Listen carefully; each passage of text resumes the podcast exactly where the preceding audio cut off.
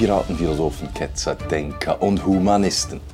Herzlich willkommen auf dem Schiff des stoischen Piraten und auf unserer Suche nach dem Schatz des guten Lebens. Mein Name ist Matt und ich bin der Gastgeber des Podcasts Der stoische Pirat. In dieser 52. Folge habe ich eine ganz interessante Persönlichkeit bei mir zu Besuch. Und zwar handelt es sich um einen der bedeutendsten, erfolgreichsten Mental- und Health Coaches im deutschsprachigen europäischen Raum. Bevor ich aber auf diesen meinen Gast eingehe, noch ein paar Angaben in eigener Sache. Wenn Ihnen dieser Podcast gefällt, dann abonnieren Sie diesen Podcast.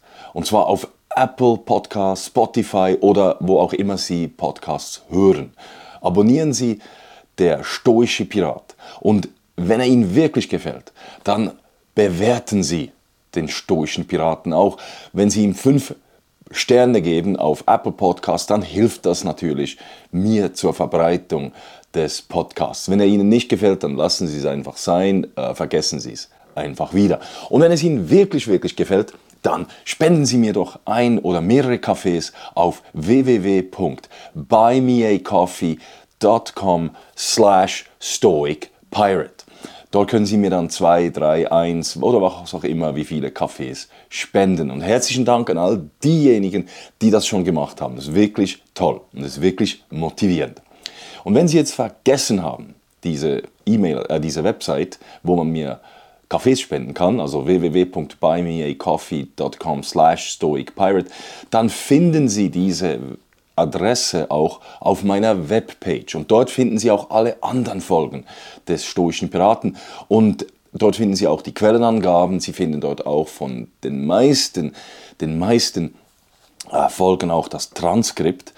Ähm, und diese Webseite ist www.müllermatthias.com Müller.ch. Müller mit UE geschrieben, Matthias mit T und H. Also besuchen Sie auch meine Webseite, Sie können auch diese abonnieren, den Newsletter abonnieren und das würde mich natürlich freuen. Also gehen Sie auf www.müllermatthias.ch. Und auch auf YouTube können Sie äh, den stoischen Piraten sehen. Geben Sie einfach ein im Suchbegriff, als Suchbegriff geben Sie einfach ein der stoische Pirat und dann kommen Sie auf die Playlist Der stoische Pirat. Und dort sehen Sie dann auch meinen Gast, den ich heute habe, den sehen Sie dann auch live. Und es, ich habe es zu Beginn gesagt, es handelt sich um einen Mental- und Health Coach. Er nennt sich selber auch noch Neuro- und Biohacker. Was ein Neuro- und Biohacker ist, was ein Mental Coach, Health Coach genau macht, das erklärt der, mein Gast in der Folge in unserem Gespräch. Es handelt sich um den 44-jährigen Filippo Larizza. Filippo Larizza war ursprünglich Koch, hatte eine schwere Krankheit, hat die Krankheit überwunden, ist Spitzensportler geworden äh, im Austauschbereich, Austauschsport, Triathlon, äh, Laufsport und so weiter. Hat dann durch einen Zufall mit einem Professor, in dem er in Kontakt war, den Weg ins Mentalcoaching und Health Coaching gefunden und übt diese Berufung, wie er sagt, seit schon mehr als 20 Jahren aus. Es ist eine ganz interessante Geschichte, die Filippo zu erzählen hat. Also hören Sie rein, hören Sie rein, wenn ich mit Filippo Larizza, dem Health and Mental Coach aus Lis im Berner Seeland, über unterschiedlichste Sachen, seine Berufung, aber auch was es heißt, was Motivation bedeutet, warum man ein Warum haben muss im Leben und andere Dinge spreche. Also, viel Spaß. Ja, lieber äh, Filippo, es freut mich ganz außerordentlich, dass ich heute bei dir sein darf. Du bist ein, einer der bedeutendsten, so heißt es auf jeden Fall im Internet, einer der bedeutendsten Mental- und Health Coaches im deutschsprachigen Raum in Europa. Du bist auch Bio- und Neurohacker. Sag mal unseren Leuten, die jetzt zuhören, was muss man sich darunter vorstellen? Was ist, was ist dein Beruf wirklich? Also mein Beruf umfasst die ganze Biologie, Neurologie Und das ist die Themen, die ich mich seit Jahren intensiv, also sehr intensiv damit befasse. Also seit über 20 Jahren mache ich mittlerweile diesen Beruf. Mittlerweile ist es auch eine Berufung des Herzens, ist mir ganz wichtig. Und äh, ja, ich konzentriere mich mit diesen zwei Themen. Auf diese zwei Themen konzentrierst, konzentrierst du dich. Aber was sind deine Kunden? Was, was muss man sich da vorstellen? Wer, wer, wer braucht ein Biohacking oder ein Neurohacking oder dich als Mentalcoach? Also ursprünglich habe ich angefangen mit äh, Sportler, Leistungssportler, weil ich auch selber äh, im Leistungssport war. Also ich, ich, lief viel, lief Marathon und dann hatte ich ihn immer wieder Fragen, äh, Filippo, du bist doch so mental stark und dann sagt, ja, wenn du das so siehst. Und dann konnte ich ihnen das Problem eigentlich helfen. Also ich, ich befasste mich ziemlich früh schon mit den Problemen, die sich das, was sie hatten im, im Leistungssport und konnte ihnen dann auch helfen durch eben gezielte Fokussierung, durch die Veränderung der Biologie, also leistungsfähiger zu werden. Und das ist dann, das wurde immer wie mehr mein Beruf und ich versuchte mich immer auch dementsprechend weiterzubilden, Studium mal zu absolvieren, genau in diese Richtung zu sehen, ja, den Schritt zu Schritt weiterzumachen ja. in diesem Bereich.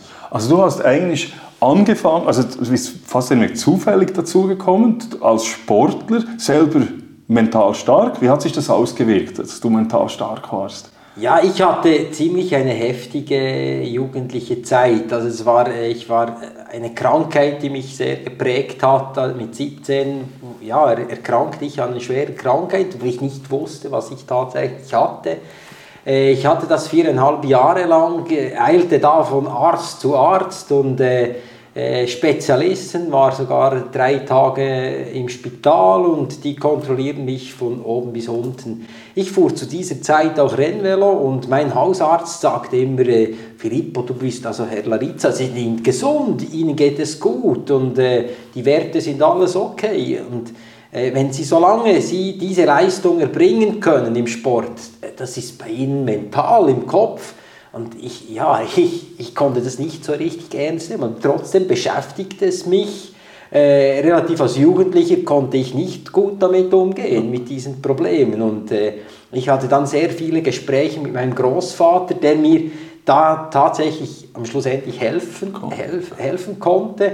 Und durch das wurde ich entwickelte ich eine mentale Stärke eben mit einem Problem und ich versuchte automatisch nicht eben den Schmerz zu auf mich auf den Schmerz zu konzentrieren, sondern mich auf das, was ich habe, zu ja. konzentrieren. Und das machte mich schlussendlich auch mental stark, auch immer diese Widerstände äh, zu hören, ja, ihnen geht es gut, sie haben nichts und trotzdem nach viereinhalb Jahren hatte ich eine klare Diagnose, ja. was mir unheimlich half ja. damit. Klar war ich nicht mehr so fit äh, zu dieser Zeit, aber ich wusste, was ich hatte und ich wusste, ich werde nicht sterben daran und ich konnte wieder heil gesund werden. Das war dann wieder eine, etwas, das mir sehr Kraft gab und genau das äh, half mir dann auch im Sport. Äh, der Sport half mir auch immer zu dieser ganzen Zeit, äh, ja, äh, gesund zu bleiben und Erhalt zu haben und auch natürlich die Umgebung, die Familie, die mir einen sehr großen Halt gab.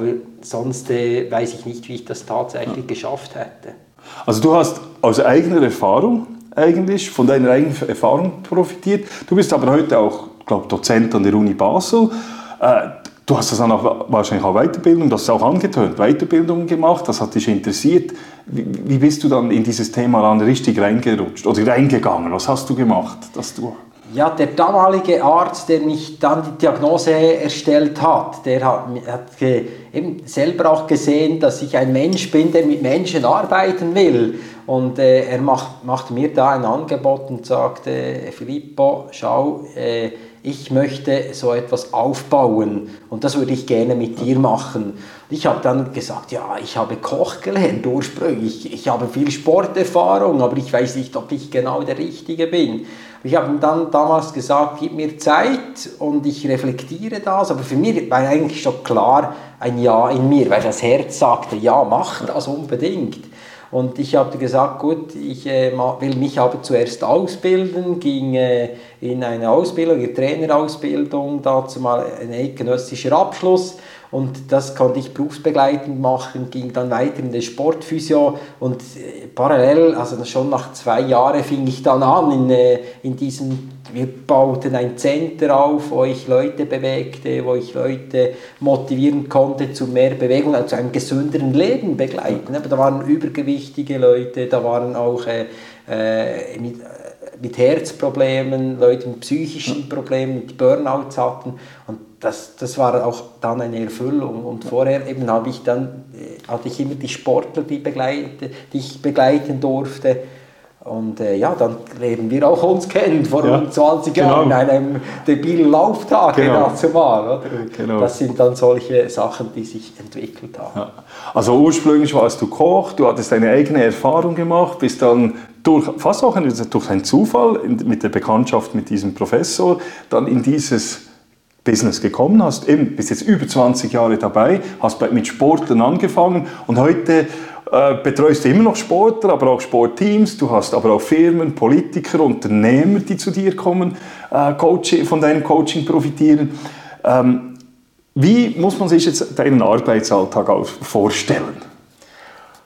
Ja, ich finde den immer sehr, sehr spannend für mich und für mich ist auch immer etwas, jeden Tag ein wenig anders, aber trotzdem beschäftige ich immer mit denselben Themen. Und äh, ja, ich, begleite heute Menschen, also ja, heute Mittag hatten wir äh, ein, hatte ich einen Vortrag, äh, wo, wo auch Leute über die Resilienz und die mentale Stärke reinhörten. Das ist ein Teil der Vorträge. Der andere Teil ist wirklich das individuelle Coaching-Prozesse. Ich erstelle immer am Anfang eine Analyse. Das heißt, ich mache mit den Menschen eine Analyse. Wo stehen sie schlussendlich? Wo, von wo kommen sie her? Was haben sie für Fähigkeiten? Was haben sie erlernt die ganze Zeit? Also im Verlauf von ihrem Leben. Was hat dazu geführt, dass sie zu mir kommen? Ja. Schlussendlich. Und dann gehen wir das Problem analysieren und schauen, weil schlussendlich ich ich löse ihnen nicht das Problem. Ja. Sie müssen das Problem schlussendlich selber lösen. Also ich begleite die Menschen dann in einen Prozess. Ja. Und dann geht der Prozess quasi los nach dieser Analyse und da gehen wir auch Schritt für Schritt immer weiter. Das ist ein Teil. Natürlich das Ganze mache ich dann mit Firmen auch und das, da erreiche ich auch mehr Leute, mehr Menschen und äh, da kann man auch immer viel bewegen. Ja. Und vor allem auch in der Führung auf diese Person, die ich mich konzentriert habe in den letzten sechs, acht Jahren mittlerweile, äh, dass ich mehr Führungsmenschen begleite und quasi mit ihren Problemen besser äh, zu, zu lösen schlussendlich. Und ich habe Konzepte heute entwickelt, auch im Verlauf der über 20 Jahren Erfahrung Konzepte entwickelt aus dem Sport für die Unternehmung ja. quasi. Ist es heute, wenn du jetzt heute dein Geschäft anschaust, hast du mehr Sportler oder ist es jetzt wirklich auch mehr im Bereich Unternehmer, Unternehmercoaching, äh, Geschäftsleute und solche Personen? Also eben beim Referat heute waren ja auch äh, Star junge Startups, äh, Unternehmer waren dort dabei. Es ging ja wirklich, es waren keine Sportler, es waren wirklich also ganz unterschiedliches Feld. Wie ist das heute? Was ist dein Kern oder die Mehrheit deiner Kunden? Also die Mehrheit sind Leaders, Leaders, Menschen, die sich verändern wollen, Menschen, die sich äh, weiterkommen möchten in dem, was sie tun. Aber ich habe schon mehr Führungskräfte heute. Ja. Der Sportteil, äh, eben, ich habe noch die ganzen Erfahrungen. Mir geht es heute darum, wirklich, auch wenn ich da viele Probleme sehe, die Menschen äh, gelöst wollen, zu, wollen also ja, schlussendlich gelöst äh, werden sollen. Genau. Und das ist dann, das ist mein Fokus. Sportlerinnen und Sportler habe ich noch, äh, weil das einfach eine Leidenschaft ist ja. von mir, äh, den Sport, Sport bewegt und für mich sind das immer auch tolle Geschichten für mitzunehmen in den Firmen. Ja, ja. Wenn jetzt du Eben, du sagst Unternehmer, äh, Leaders, äh, sei es irgendwann aus Politik und auch äh, und Wirtschaft, wie ist das? Der, Im Sport ist es ja eigentlich so selbstverständlich, dass man einen Coach hat. Wie, wie, wie erlebst du das heute? Hat man diese Schwellenangst noch bei den Führungskräften, einen Coach zu nehmen? Und in diesem Zusammenhang, was sind das für Leaders, die zu dir kommen? Sind das jetzt Leute, die eher schwach sind und stark werden wollen? Oder sind es Leute, die stark sind und noch stärker werden wollen? Also, es gibt, also ich habe manchmal das Gefühl, heute man, man will ja nicht zu einem Coach gehen, weil man das Gefühl hat, ja, das ist dann ein Zeichen der Schwäche. Mhm. Ist das heute noch so oder wie spürst du das? Ja, in den letzten Jahren hat man das Eis ziemlich auch ein wenig durchbrochen, aber trotzdem, äh, ja, die, die, heute habe ich schon Leute, die stark sind, die stärker werden wollen. Ja werden. Im Sport hatte ich auch ja, immer die guten Sportler, die ja. wirklich auch besser werden wollten, die auch den Trieb hatten. Und das ist dann auch eben der Leader, der etwas verändern will und ja. weiterkommen will im Leben. Aber es ist schon, mehrheitlich ist schon so, dass ich viel äh, mehr solche Menschen habe. Das andere ist auch manchmal eben, ist der Arbeitgeber, der Leute zu mir schickt, sagt, schau, jetzt gehst du in ein Coaching und die kommen dann immer ein bisschen reserviert. Oder ja, ein Coach, oh nein, ein Coach, nein, nein, ich habe, wie du gesagt hast, es ist eine Schwäche, ein Coach zu haben. Trotzdem, ich zerbreche immer das Eis, ich bin nicht ein Psychiater ja. oder ein Psychologe, ich ja. bin ein Prozessbegleiter. Ja. Wir gehen zusammen auf eine Reise und ich begleite diese Menschen auf diese Reise, dies, ja, zielführend, das, äh, ja, die, das ganze zielführender aufzunehmen. Ja. Auf dieser Reise inspiriert, also du inspirierst ja auch Leute auf deiner Reise oder eben auf der Reise mit diesen Leuten, aber eben auch als Referent inspirierst du. Woher nimmst du deine Inspiration oder woher kommt, du hast es angetönt, du warst mal krank, aber woher nimmst du selber diese Inspiration diese für deinen Job, dass du andere inspirieren kannst? Also die größte Inspiration habe ich von meinen zwei Großvätern. Äh, der Großvater, die zwei Großväter haben mir so viel mitgegeben aufs Leben. Das wurde mich, mir auch erst bewusst im Studium, in der Ausbildung, die ich machen, absolvieren durfte. Und das wurde mir dann richtig bewusst, wie fest sie mich geprägt haben. Eben der eine ist äh, vaterseits, der, ich habe zwei Kulturen, durfte mit den beiden aufwachsen. Der ist vaterseits kommt von Italien, Süditalien, der, wurde, der war Gebirgsgrenadier aus Süditaliener, etwas äh, ja, Seltsames, aber trotzdem, er war da hier im, schon im Ersten Weltkrieg wurde er rekrutiert als 18-jähriger Soldat. Meine Großmutter war damals schwanger von ihm, von meiner Tante Maria. Und die erzählte mir ja dann die, diese Geschichten alle. Und äh, weil ich, mein Großvater verstarb, als ich sechs Jahre war. Und äh, er verstarb auch, äh, eben, als ich sechs war, drei Wochen vorher verstarb meine Großmutter und drei Wochen später äh, verstarb er. Er war sehr gesund, meine Großmutter war herzkrank und äh, mein Großvater war gesund und er hatte nichts und er hatte sich einfach abgeschaltet, weil er meine Großmutter so lieb hatte. Er wollte einfach zu meiner Großmutter gehen und er konnte sich einfach sein Herz wie abstellen. Und er hatte eine unglaubliche Geschichte, die mich heute noch inspiriert. Er wurde rekrutiert auf dem Stelio-Pass, mussten sie kriegen gegen äh, 3000 Italiener, äh, kriegten gegen andere Soldaten und ja, das, das war unglaublich. Äh, er, meine Tante erzählte immer, äh, schau, er wusste genau, die Hälfte wird nicht mehr zurückkommen.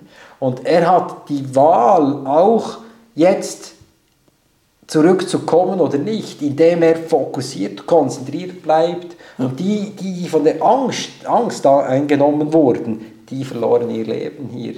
Und alles, er hatte überlebt und dann wurde er verschleppt nach Russland mit anderen Soldaten, die sie gefangen hatten, weil sie hatten diesen Kampf verloren und äh, sie wurden verschleppt in ein Konditionslager mit ganz vielen anderen. Und auch hier, ja, er war circa zwölf Jahre, äh, war er da inhaftiert. Und hier waren dann, ja, er hat immer wieder Probleme zu konfrontieren, Lösungen musste er immer wieder erarbeiten, es verlieren viel, viele das Leben auch, sie wurden gefoltert, ja, es war eine tragische Situation, aber trotzdem, er hatte immer eine klare Vision. Und diese Vision, die, hatte, die gibt mir auch Kraft, er hatte immer er hat, wusste er, er würde wieder zurückkommen zu meiner Großmutter, die schwanger war, und er weiß, er wird hier ein Kind in die Arme nehmen können. Und das war seine Kraft. Und das Zweite, da er meine Großmutter so fest liebte, wusste er, er wird wieder zurückkommen. Und äh, er konnte dann tatsächlich fliehen mit anderen äh, äh, Inhaftierten mit anderen, von anderen Ländern auch. Und er ging dann durch Polen und bis nach Süditalien und auch hier auf der Flucht, dass die auf der Flucht waren. Also er musste ständig mit der Angst kämpfen. Aber trotzdem, das, was ihm Kraft gab, war immer seine Vision und seine Werten. Ja. Die Werten begleiteten ihn immer wieder und gaben ihm eine unheimliche Kraft, diesen Widerstand anzugehen. Als er dann tatsächlich in Italien ankam, äh, baut er sich wieder die Zukunft auf mit seiner äh, Frau, also mit meiner Großmutter. Und er konnte eigentlich gut leben. Er handelte mit Ware, die, die er vom Hafen, die Stadt Monopoli heißt diese, und da äh, kaufte er Ware ein von den Handelsschiffen, die kamen, verbringte das in das Landesinneren, verkaufte dies an, äh, an die Bauer, die Kleider brauchen, und er nahm dann die Mozzarella und die, den Anken, brach ihn in die Stadt und verkaufte das. Und so konnte er eigentlich gut leben. Es kamen dann auch wie vier weitere Kinder auf die Welt, unter anderem mein Vater. Und äh, vorher hatte, war aber auch die Weltwirtschaftskrise. Das heißt, er hatte in der Weltwirtschaftskrise musste er wirklich Lösungen suchen, das, das, ja, das Leben wieder neu aufbauen. Und er war ja, er hatte ja nichts. Meine Großmutter hat ja als Köchin gearbeitet, hatte ja die Soldaten und die, die Reisenden äh, immer äh, bekocht. Und dann ging der Zweite Weltkrieg los und äh, wieder wurde er rekrutiert. Und was machte er? Er, er dissertierte dieses Mal. Er sagte, nein, das will er nicht mehr. Ja. Und heute weiß ich, ein Nein ist ein Ja zu sich selber. Ja. Das konnte ich durch dieses Nein auch mitnehmen. Und er hatte dann auch, äh, ging ins Landesinnere zu seinen Kollegen quasi, äh, zu den Bauern, versteckte sich da und trotzdem äh, fanden die Soldaten ihn und äh, verhafteten ihn. Und äh, dazu mal war ja Mussolini an der Macht in Italien und das machte Mussolini. Er stellte alle desertierten Soldaten vor die Wand und erschoss sie. Und äh, er wurde auch verurteilt und am Tag, der Verurt also am Tag, der er hingerichtet werden sollte, kam zum Glück meine Großmutter mit der Tapferkeitsmedaille, die er hatte aus dem Ersten Weltkrieg. Und äh, Mussolini verschonte eigentlich alle äh, Soldaten, die eine Tapferkeitsmedaille hatten, verschonte er. Aber trotzdem wieder ein Jahr im Gefängnis. Und das ist äh, etwas, das, da habe ich immer wieder Hühnerhaut, wenn ich diese Geschichte erzähle. Und das gibt mir Kraft. Das gibt mir auch genau das Gleiche, die Geschichte meines Großvaters Mutterseits. Auch wieder ja, eine Geschichte und er lernte mir zwei Sachen, die ich heute immer noch weiter verfolge. Vor 20, von über 20 Jahren habe ich die Entscheidung getroffen, mich selbstständig äh, äh getroffen, selbstständig zu werden. Und da sagt er, äh, ich ging zu meinem Großvater und sagte, schau, ich möchte selbstständig werden, ich möchte da ein, ein Center aufbauen zusammen bei einem Arzt und äh, eben schon vorher diesen Schritt machen mit den Sportlern. Und er sagte, ja, du kannst das gut machen, aber ich sage dir nicht, ob du es jetzt machen sollst oder nicht. Weil ich fragte ihn, soll ich das machen oder nicht? Er gab mir nicht die Antwort, mach's oder mach's nicht. Er sagte mich, schau, du hast zwei Wege. Du hast ja auch noch ein Jobangebot wo du gut verdienst. Äh, du kannst das Jobangebot annehmen. Dieser Weg wird einfach sein, weil du hast ein gutes Einkommen, äh, aber später wirst du es schwieriger haben. Ich realisierte das nicht wirklich genau, was er damit sagen wollte. Das andere, schau, du hast die Selbstständigkeit, das wird nicht ganz einfach sein. Das wird ziemlich schwierig sein. Aber trotzdem wirst du es später einfacher haben. Ja, ich habe das sehr spät realisiert, was er damit meinte. Das Zweite, dass er sagte, schau, ich wünsche dir nicht weniger Probleme, ich wünsche dir mehr Fähigkeiten. Ich habe mich für den schwierigen Weg entschieden und genau auf diesem schwierigen Weg, der war nicht immer gerade, der war ziemlich ruppig, ging rechts, links, kurvig und äh, eben genau da lernte ich neue Fähigkeiten. Ja. Und die Fähigkeiten, die ich nicht auf diesem Weg lernte, lernte ich durch Studien und auch immer wieder umzusetzen in die Praxis. Das war auch das Spannende und das hat mir auch immer wieder motiviert, weiterzumachen, die genügende Ausdauer zu haben. Auch wenn Jahre kamen, ich hatte sehr gute Jahre, es funktionierte sehr gut das Geschäft, aber trotzdem, ich investierte auch wieder, versuchte zu wachsen und dann kamen wieder Jahre, also ein Jahr, äh, das das, da, da, verliere ich fast alles, das ganze Geschäft. Und wirklich durch, wenn ich nicht die Ausdauer gehabt hätte, diese, ja. diese Probleme alle zu lösen, dann hätte ich vorher aufgehört. Du bist zufrieden mit dem, was du heute machst? Also du hast dem Ratschlag deines ähm, Großvaters gefolgt und bereust es nicht bis heute? Nein, absolut nicht. Ich würde, also ich, ich würde es auch nicht anders machen, weil genau dieser Weg hat mich auch zu dem gemacht, was ich heute ja. bin. Auch eben Probleme zu lösen, Probleme anzugehen, und äh, sorry, das Wort, äh, wenn du eine Scheiße inne bist, dann rühre nicht zu fest darin, geh mit durch ja. und da gibt es feine Ragusa-Schokolade quasi. Dein, dein Großvater, die Geschichte deines Großvaters, äh, von italienischer Seite, ist ja unglaublich, das ist fast filmreif, oder? wenn man das so dir jetzt zuhört. Äh, ist eine Geschichte des Reüssierens, äh, eine Geschichte der Resilienz, ähm, ja, des Überlebens und des Überwindens von widrigsten Umständen. Also in, er hat sich ja ständig in Umständen befunden, wo man nicht keinen sicheren Ausgang kannte. Also er wusste nie, wie es rauskommt. Er, war, er hatte eine Motivation, da kommen vielleicht dann noch, frage ich dann nachher noch etwas dazu. Aber also er, er war eigentlich, er hatte ein Leben gehabt, das man so nicht mehr vergleichen kann mit dem, was wir heute leben. Also wir leben ja in völligem bequem, jetzt im Vergleich zu, zu deinem Großvater. War dein Großvater, du hast ihn noch erlebt bis etwa sechs Jahre, ich weiß nicht, ob du das beantworten kannst, aber denkst du, dein Großvater war ein glücklicher Mensch? Er war ein sehr glücklicher Mensch, weil er hatte das, was er wollte. Er hatte die Familie und ja. die waren wichtig. Weil ich kann mich noch gut erinnern an meinen Großvater. Trotzdem, ich war ein sehr kleiner Junge, aber ich spüre ihn immer noch heute, wie er diese ja, dieser Halt uns weitergab, seine Werte uns weitergab. Mit, äh, ja, ich verstand doch als sechsjähriger Kerl nicht, äh, was die Werte, was Werte sind, ja. aber trotzdem, er hat diese unbewusst mitgegeben ja. und das Vertrauen auch. Eben, ich sehe heute uns noch, äh, er war im Sommer immer auf einer Farm, wir gingen viel auf diese Farm äh, und erlebten viele Sachen auch auf dieser Farm mit meinem Großvater.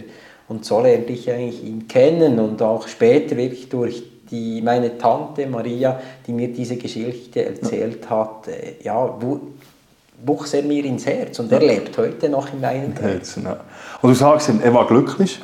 Und ich habe es vorher gesagt, das ist eine ganz andere Welt oder ganz andere Umstände, dass er gehabt hat, als wir heute, jetzt, trotz Corona und so weiter. Ja, wir, wir, sind ja sehr, es ist, geht uns gut, es ist bequem, es ist komfortabel, ähm, und trotzdem habe ich den Eindruck, dass eben viele Leute nicht glücklich sind, auch in unseren, in, in unseren Gebieten.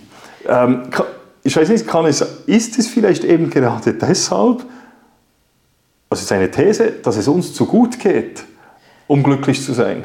Ja, man sieht, wenn man in die Glücksforschung geht, sieht man ja viel in diesen Forschungen, dass eigentlich Menschen, die wirklich glücklich sind, sich Widerstand äh, angegangen sind, sich wirklich gemerkt haben, hey, ich muss durch diese Probleme durch. Wenn wir uns zurückreflektieren, jedes Problem, das wir hatten, äh, weil jeder Mensch hat Probleme und meistens sprechen wir nicht darüber, weil das klein geredet wird, ja, nicht so schlimm, nicht so tragisch, aber trotzdem eben genau diese Probleme zu lösen, lernen, damit umzugehen. Es ist, wie es ist, das können wir nie ändern. Aber trotzdem diese zu lösen, das und diese gelöst zu haben, das, da wachsen wir alle am Selbstvertrauen. Und das ist genau wieder zurückzugehen zu meinem Großvater. Er hat sehr viele Probleme gelöst, die er konfrontieren musste. Er hatte gar keine andere Wahl. Aber als er gestorben ist, wusste er, er ist dankbar. Er hatte viele Großkinder, er hatte fünf eigene Kinder und das war für ihn eine enorme Bereicherung. Und er war immer da für die Familie, machte alles für die Familie. Und das ist auch die Kultur, die ich mitgenommen habe, dass unser Umfeld unheimlich wichtig ist. Und das ist das, was ich heute erlebe. Wir haben heute Probleme, äh, die heute, ja, sind das wirklich Probleme? Ja, klar sind das Probleme. Aber eben, wir gehen immer drum herum um die Probleme. Und wichtig ist, wie ich es vorher gesagt habe, wir müssen noch mit durchgehen. Und wenn wir es nicht schaffen, diese zu lösen, dann gibt es ja eben Coaches, was auch immer, aber Hilfe oder auch Freunde, Umgebung. Und dann ist es auch wichtig, dann wachsen wir doch auf dem Weg, was wir wirklich machen. Und Wachstum, was heißt das? Wachstum an Selbstvertrauen, ja. Wachstum an unserer Komfortzone. Ja. Wir eignen uns neues Wissen an und das hilft uns dann auch wirklich weiterzugehen. Ja. Und das ist das, was ich heute sehe. Ja, wir haben Facebook, Instagram, da wird immer schön gepostet, hey, ich habe schöne Ferien. Ja, schön, hast du das? Äh, aber trotzdem eben die Probleme, die, die, die posten wir nicht. nicht hey, ich ja. musste da äh, zehn Jahre arbeiten, um diese Ferien zu finanzieren oder was auch immer. Nein, es ist immer, noch, immer nur schön. Das Leben ist ja auch fantastisch ja. und schön. Aber eben das fantastisch und schön zu machen, äh, haben wir auch eben Situationen, die nicht so schön sind, die wirklich schwierig sind. Und diese zu lösen, das ist auch das, was mir mein Großvater mitgegeben hat, die Dankbarkeit. Ja. Dankbar zu sein, das, was wir haben und nicht das, was wir nicht haben. Und ja. das sehe ich den Menschen viel, ja. dass sie sich zu fest auf das konzentrieren, was sie nicht haben. Ja, kommt natürlich auch wieder mit, mit den sozialen Medien. Man sieht, was die anderen haben oder vermeintlich haben und dann äh, man, man wertet ja sich oder man vergleicht sich mit anderen und, wer, und leitet dann sein Selbstwert daraus ab. Also der andere hat ein schön, teurere, schönere Ferien als ich, also ist der wohl mehr wert. Das ist ja auch ein Problem, das wir haben, dass man mhm. diese permanente sich äh, vergleichen und sich werten. Und, ähm, du, ja, also du, du hast gesagt, ich komme nochmal zurück auf den Großvater, beziehungsweise eben auf diese Geschichte. Er war glücklich, hat Widerstände ähm, überwunden wir haben es vorher gehabt vom Glücklichsein, aber auch, es hat ja auch mit, ich denke auch mit Erfolg zu tun. Es ist ja interessant, gerade auch im Sport, aber auch in der Kultur oder in der Wirtschaft oder Politik, viele erfolgreiche Leute oder außerordentlich erfolgreiche Leute kamen ja aus ganz ärmlichen Verhältnissen oder hatten, mussten widrigste Umstände überwinden oder Hindernisse überwinden. Und du hast es vorher gesagt, eben auch mit dieser Komfortzone. Ja, haben wir jetzt nicht fast ein Dilemma bei uns, weil wir, sonst, weil wir so in einer Komfort, wir leben ja in einer Komfortzone, also wir können ja nicht, äh, wir können ja nicht, wir sind einfach, uns geht es gut in der Schweiz. Das ist ja genau, wir haben ja ein privilegiertes Privileg, ja. Land hier in der Schweiz. Es ist ein großartiges Land, wo eigentlich mal ursprünglich Menschen unsere Werte definiert haben, was eigentlich ja. die Schweiz was, welche Werte defini werden, wird definiert, wird die Schweiz definiert. Und genau das wird, wurde auch jahrelang immer wieder äh, ja, respektiert. Ja. Und genau das, ich sehe diese Situation von Corona eine unheimliche Chance, ja. uns zu verändern. Eben wichtig, wieder uns zurückzubesinnen an unsere Werte. Was ist uns wichtig? Ja. Wir sind fantastisch im Leute bewerten, mhm. aber uns auseinanderzusetzen mit unseren persönlichen Werten, das ist anstrengend, ja, aber das, eben, da müssen wir unsere Komfortzone auch verlassen und das ist das, ich sehe das als Chance, ja. was wir jetzt im Moment haben und ich weiß, Veränderungen wollen, haben viele Menschen nicht gerne, ja. weil sie keine Orientierung haben. Und wir brauchen auch als Mensch eine gewisse Orientierung liegt, ja, liegt in unserer Naturell, wenn wir 10.000 Jahre zurückgehen, ja. hatten wir einen Zahntiger.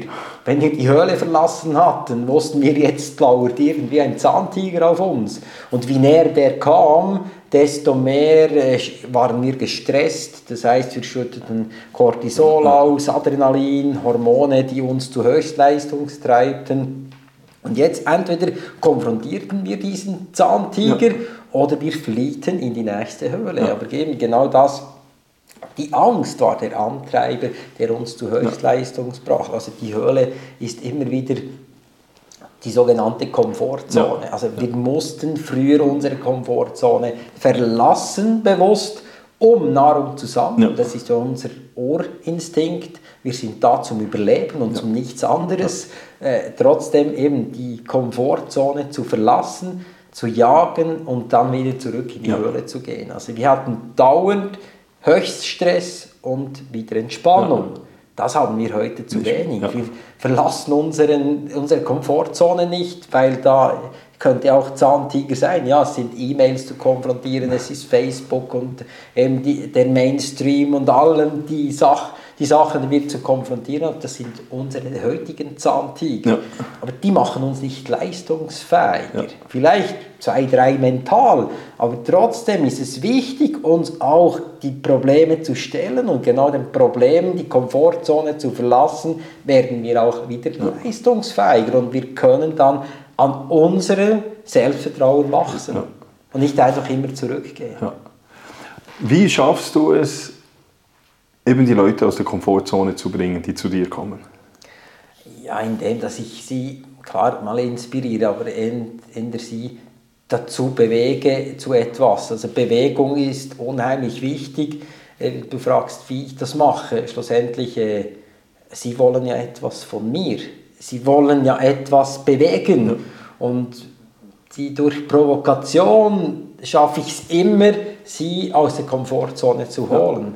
Also sie haben manchmal das Gefühl im Coaching, ich werde ihnen das Problem helfen. Nein, dass der Schritt schon zu kommen, habe ich höchsten Respekt, ja. weil viele Leute haben genau diese, diese ja, hindern sich an zum Kommen, zum ersten Termin und dann die meisten, also das, was ich mache, ist schlussendlich, was das Wollen ist. Ja. Was wollen sie schlussendlich? Und das sind sich viele Menschen nicht bewusst. Ja. Aber genau dort, wenn wir dort ansetzen, was wollen sie verändern? Ja. Also was wollen sie genau?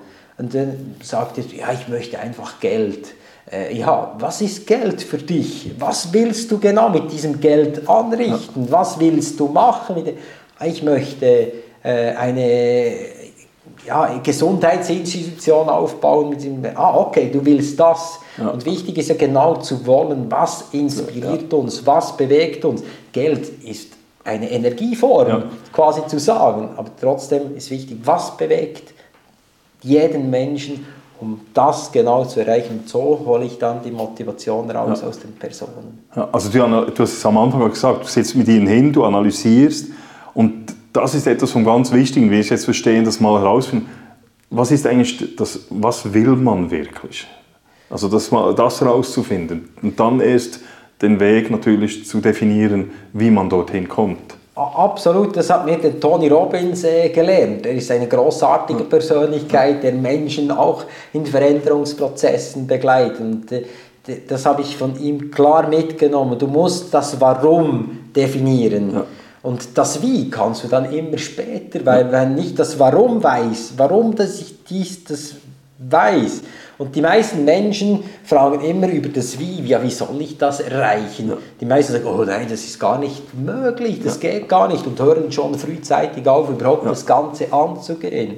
Aber wenn ich mir klar das Warum definiere, dann kann ich mir dann auch die nötige Strategie zu erarbeiten. Was machen die Menschen? Sie gehen ins Wie, also ich kann ja das gar nicht erreichen, fragen sie, oder sie wissen ja gar nicht das klare Bild im Kopf. Wo stehe ich?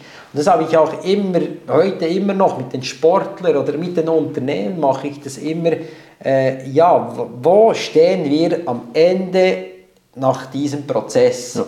Das heißt quasi, okay, will Olympiasieger werden, äh, ja, wie sieht diese Position aus? Kann er sich oder sie sich vorstellen, in dieser Position zu sein? Und die Vorstellung, wenn Sie ein klares Bild erarbeiten, dann äh, ja, haben Sie schon genau das Bild, wie es geschaffen ist. Ein kleines Beispiel, das ich auch reinbringen kann. Äh, es kam ein äh, Kampfsportler zu mir, den durfte ich längere Zeit wirklich auch begleiten und er wollte seinen Titel wieder äh, äh, äh, verteidigen, also wieder zum dritten Mal Schweizer Meister zu werden. Und er wusste, er hatte auch wieder in diesem Jahr sehr großen Druck. Es war in der Region, es kamen sehr viele Menschen äh, zum, zum, als Zuschauer. Und genau diese Zuschauer machten ihm auch Druck. Er kam, Filippo, was macht ihr? Ich bin unheimlich unter Druck. Und ich habe auch sehr starke Kämpfer, gegen die ich kämpfen muss. Und ich gab ihm dann eine kleine Übung mit, äh, die wir wirklich dann äh, verinnerlichten. Also wir gingen mal in diese Position, als sei er schon Schweizer Meister ja. und äh, in dieser Position, weil er wirklich ein Sieger war. Äh, das Bild hatte er Und genau dann setzen wir immer wieder einen Anker. Das Bild vorstellen, Anker setzen. Ja. Anker war in Kampfsportposition, ja. dann Anker setzen. Und durch das mentale Training immer wieder das Bild hervorrufen, Anker setzen. Das der zweite Punkt, was wir dann machten, äh, sagte ich, okay, was musst du jetzt tun, dass du das erreichst, okay, in die Handlung kommen und dann auch wieder mentale Bilder und Anker setzen. Was muss er tun? Okay, er muss ruhig, gezielt und fokussiert bleiben.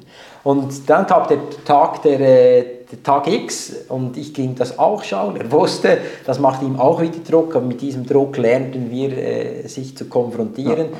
Und er war in den letzten circa 30 Sekunden tatsächlich im, im, im, im Finale und die letzten 30 Sekunden war er 5, äh, 5 zu 3 im Rückstand. Ja. Und er wusste, er musste, konnte eigentlich nur einen Schlag machen. Also wenn er mit der Faust schlägt, bekommt er einen Punkt, mit dem Fuß-Beinschlag macht er zwei Punkte und wenn er eine Drehung macht, ja. mit dem Fuß an, an den Hals trifft, dann gibt, er, gibt es drei Punkte. Also er hätte klar nur diesen Moment ja. zu fokussieren. Also sehr große Herausforderung. Der Kampf war wirklich sehr spannend. Sie gaben sich wirklich, beide gaben 110 Prozent. Und in dem Moment, als er, es waren noch 16 Sekunden, er nahm die Kampfen und also das habe ich jetzt gesehen und dann auf dem Video auch, als sie das analysiert haben, gab er sich den Anker und dann oh. ging, als er den Anker setzte, drehte er sein Bein und machte seine drei Punkte. Okay. Und somit hat er eigentlich, ja, war 6 zu 5 für ihn und äh, gewann dann und wurde wieder Schweizer ja. Meister. Wenn er mit diesem Druck nicht gelernt hätte, umzugehen, dann kam er zu fest in den Stress und das ist das, was die meisten machen. Sportler, Unternehmen oder was auch immer. Sie, genau wenn wir unter Druck kommen, kommen wir in, in falsche Handlungen. Ja. Und Druck lernen, damit umzugehen, ist ganz, ganz wichtig. Ja. Und das ist das, was ich auch mit den Menschen mache, mit Druck lernen umzugehen und nicht sich in die Enge treiben zu lassen, eben Anker setzen, Schlag ja. und Schweizer Meister werden. Ja. Also eben, du hast genau eine schöne Geschichte, aber du hast genau gesagt, eben diesen Lernen, den Menschen mit Druck umzugehen, eben wenn die plötzlich die gezwungen sind, auch die Komfortzone zu verlassen, man weiß nicht genau, wie der Ausgang ist, das ist ja immer der Stress. Der Stress ist ja immer etwas damit zu tun, ich weiß nicht, wie der Ausgang ist. Gewinne ich oder verliere ich? Das ist ja, was uns Stress schlussendlich. Der, der Säbelzahntiger, ja, ähm, frisst er mich oder frisst er mich nicht? Ich weiß nicht, wie der Ausgang ist, das stresst mich. Und du hilfst den Leuten dort.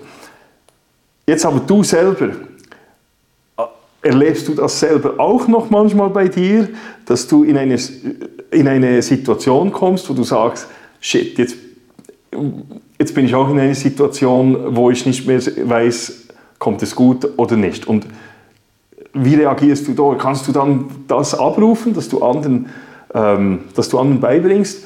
Und, ja, und wann ist dir das das letzte Mal passiert? Klar, also als Unternehmen, wenn ich die letzten 20 Jahre zurückgreife, hatte ich unheimlich viel Stress.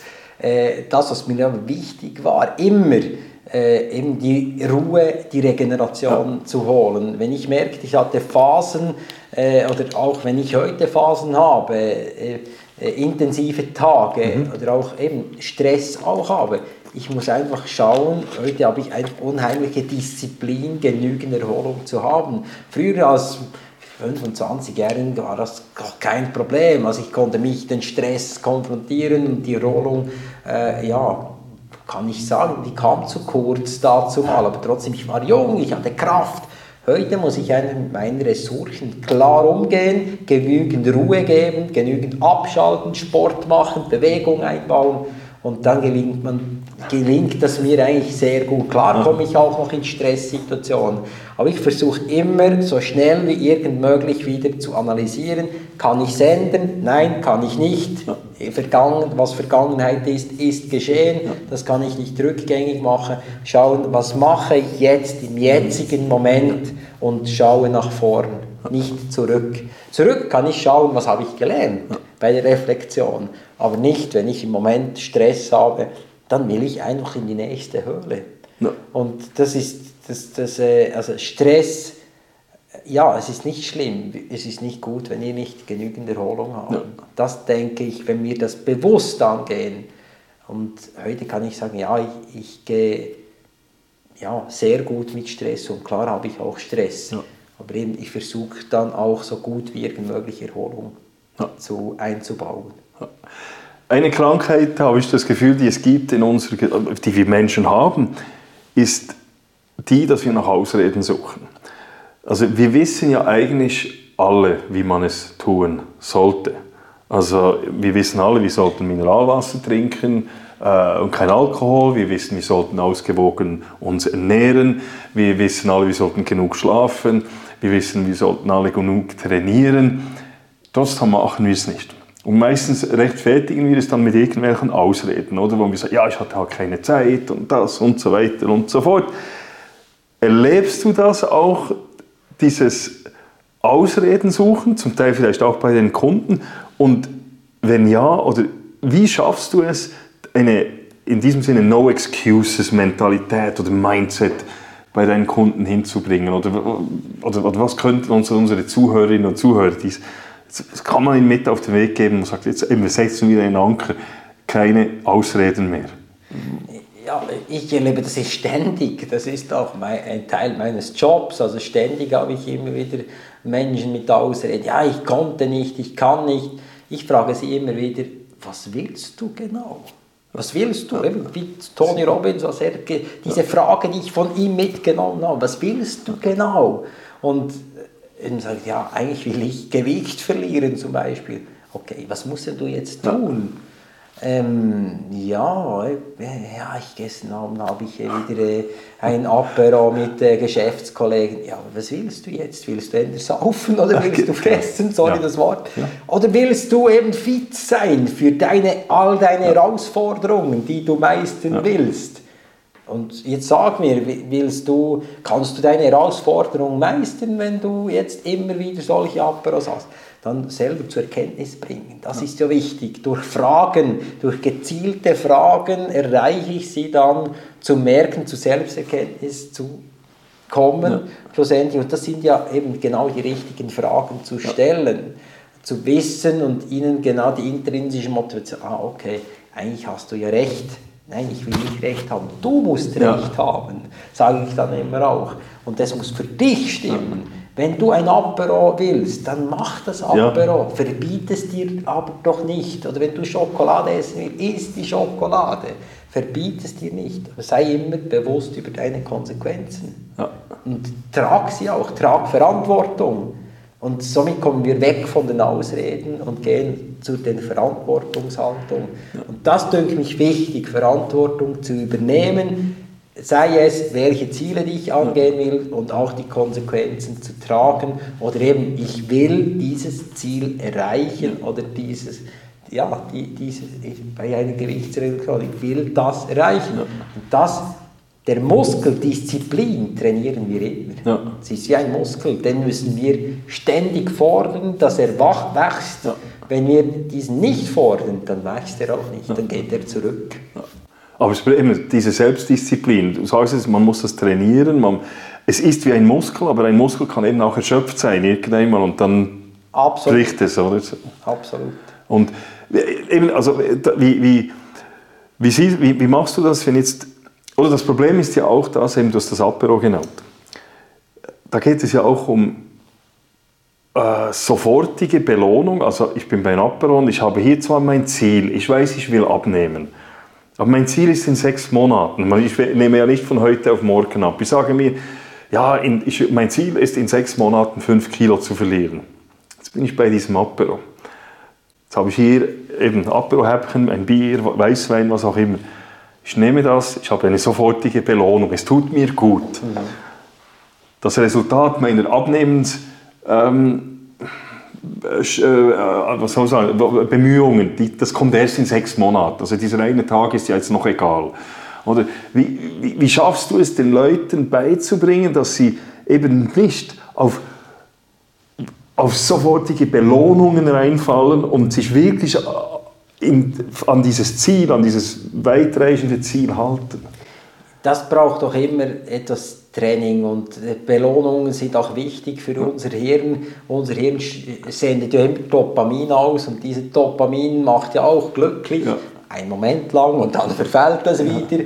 Und genau, ich lerne den Menschen eben mit diesem Dopamin umzugehen. Zum Beispiel Zucker ist etwas, etwas äh, das abhängig macht den. Menschen. Das ist wie eine Droge und da schütten wir auch immer Dopamin aus und einen ganzen Hormoncocktail, der da losgeschossen wird durch Zucker. Und das sind sich viele Menschen nicht bewusst. Ich versuche den Menschen bewusst zu werden, bewusst zu werden, hey, was passiert in diesem Moment, wenn ich das und das mache. Und dann eben, wenn es um ein Apero geht, diese Aperos bewusst einzuplanen, oder wenn ich jetzt nach, in zehn Tagen habe ich ein Apero, okay, ich schaue in diesen zehn Tagen gut. Ja. Und hier erarbeiten wir eine, eine Strategie. Oder auch schon zum Anfang wollen viele Menschen immer zu viel ja. aufs Mal. Hey, mach dir doch einfach mal einen, einen perfekten Tag pro ja. Woche. Und dann merken die Leute, die Menschen, hey, es geht mir ja besser. Ja. Ich bin glücklicher, ich bin zufriedener, ich bin happy. Ja. Also genau diese Erkenntnis ja. zu holen. Dann gibt es einen zweiten, einen dritten, einen vierten und der siebte Tag lassen sie es richtig sausen und, und saufen halt etwas eine Runde oder was auch immer.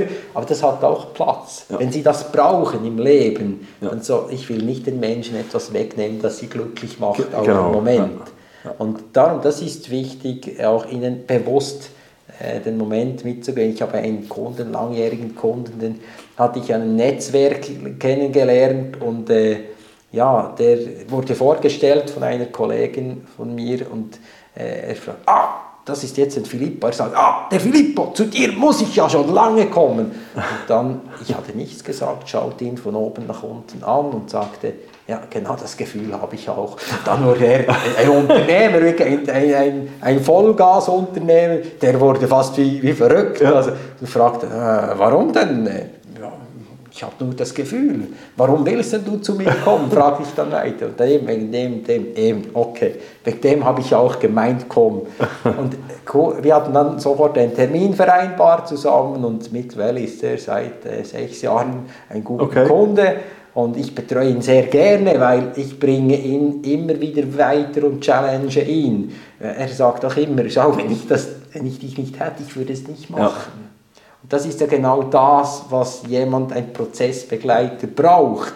Jemand für seine Probleme zu lösen, wo er nicht gut ist, wo ja. er nicht alleine kann, wo er auf Hilfe auf, ja. angewiesen ist und auch als großartigen Unternehmer, was er ist, er, er kreiert Arbeitsstellen, er macht sehr viel für die Wirtschaft. Und genau das, warum soll jetzt das eine Schwäche sein, genau. wenn ich ja. zum Anfang komme, jemand zu haben, den ihn begleitet. Ja, ja ein, ein, Führungskraft hat ja auch eine Sekretärin, er hat seine Mitarbeitenden, ja, er hat sein Team. Ja. Und jetzt hat er auch noch einen Coach, Coach an der Seite, der ihn begleitet und unterstützt. Und das ist wichtig, ja, ich, ich halte den Rücken frei den Menschen, dass sie sich konzentrieren ja. können auf das, was sie schlussendlich auch, äh, ja, dass sie performen können ja. am Schluss. Du hast ähm, eben, wir haben vorher von der Komfortzone gesagt, wir haben darüber gesprochen, Selbstdisziplin zu trainieren, dass man es trainieren muss, dass man stärker wird. Ähm, wenn man aus der Komfortzone raustritt, und du hast den Begriff eben auch gesagt, Dankbarkeit ist auch schon gefallen heute. Ähm, die Stoiker hatten eine Übung, wo sie selber äh, regelmäßig aus der Komfortzone traten, aber nicht um sich abzuhärten oder ähm, um Hindernisse zu überwinden, sondern um Dankbarkeit zu üben. Also so im Stil, einen Tag pro Woche nichts zu essen. Dann bin ich dankbar für das Essen, das ich habe.